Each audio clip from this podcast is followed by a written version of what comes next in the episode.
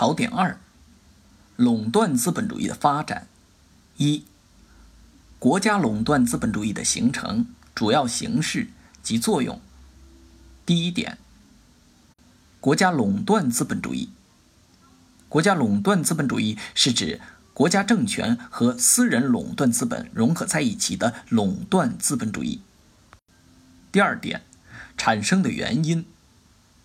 它包括科技进步和生产社会化程度进一步提高的产物，资本主义基本矛盾进一步尖锐化的结果。第一，社会生产力的发展要求资本主义生产资料在更大范围内被支配。第二，经济波动和经济危机的深化。第三，缓和社会矛盾。协调利益关系的需要。第三点，五种主要形式：一是国家所有并直接经营的企业；二是国家与私人共有合营企业；三是国家通过多种形式参与私人垄断资本的再生产过程，包括国家向私人垄断企业订货、提供补贴等。四是宏观调节，五是微观规制。第四点，积极作用。第一，在一定程度上有利于社会生产力的发展。第二，适应了社会化大生产的要求，有利于缓解资本主义生产的无政府状态。第三，使劳动人民生活水平有所改善和提高。第四。加快了这些国家的现代化进程。第五点，实质，国家垄断资本主义的出现，并没有改变垄断资本主义的性质，并没有从根本上消除资本主义的基本矛盾。其实质是私人垄断资本利用国家机器来为其服务的手段，是私人垄断资本为了维护垄断统治。和获取高额垄断利润，而和国家政权相结合的一种垄断资本主义形式。二、金融垄断资本的发展。第一点，金融自由化与金融创新是金融垄断资本得以形成和壮大的重要制度条件。第二点，在金融垄断资本的推动下，垄断资本主义的金融化程度不断提高。金融业在国民经济中的地位大幅上升。随着实体经济的资本利润率下降，金融资本急剧膨胀，制造业就业人数严重减少，以金融为核心的服务业就业人数逐步增加，虚拟经济越来越脱离实体经济。第三点，作用。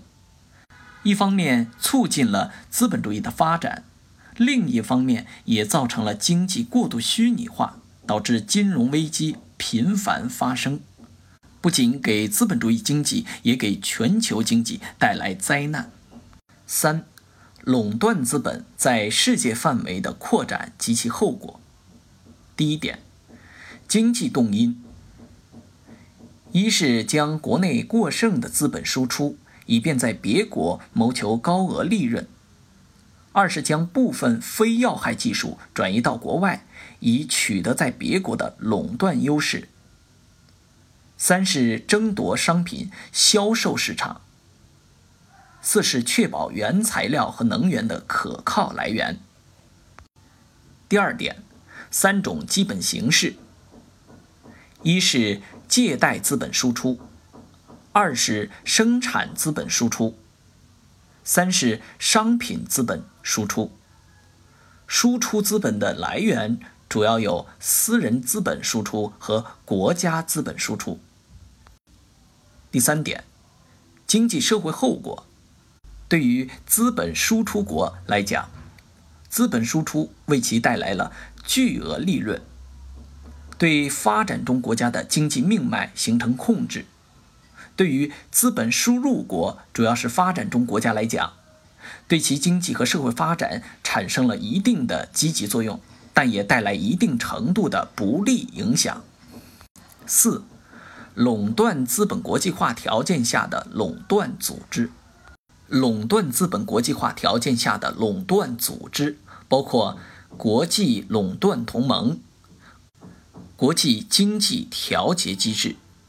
其中，国际垄断同盟主要包括早期的国际卡特尔，比如国际钢铁卡特尔，和当代的国家垄断资本主义的国际联盟，比如 G7 和欧盟。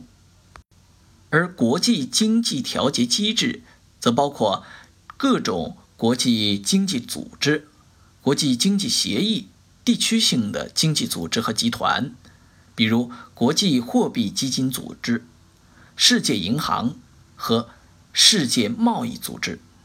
五、垄断资本主义的基本特征和实质。第一点，垄断资本主义的基本特征。第一。垄断组织在经济生活中起决定作用。第二，在金融资本的基础上形成金融寡头的统治。第三，资本输出有了特别重要的意义。第四，瓜分世界的资本家国际垄断同盟已经形成。第五，最大资本主义列强已把世界上的领土分割完毕。第二点，基本特征集中体现垄断资本主义的实质是：垄断资本凭借垄断地位获取高额垄断利润。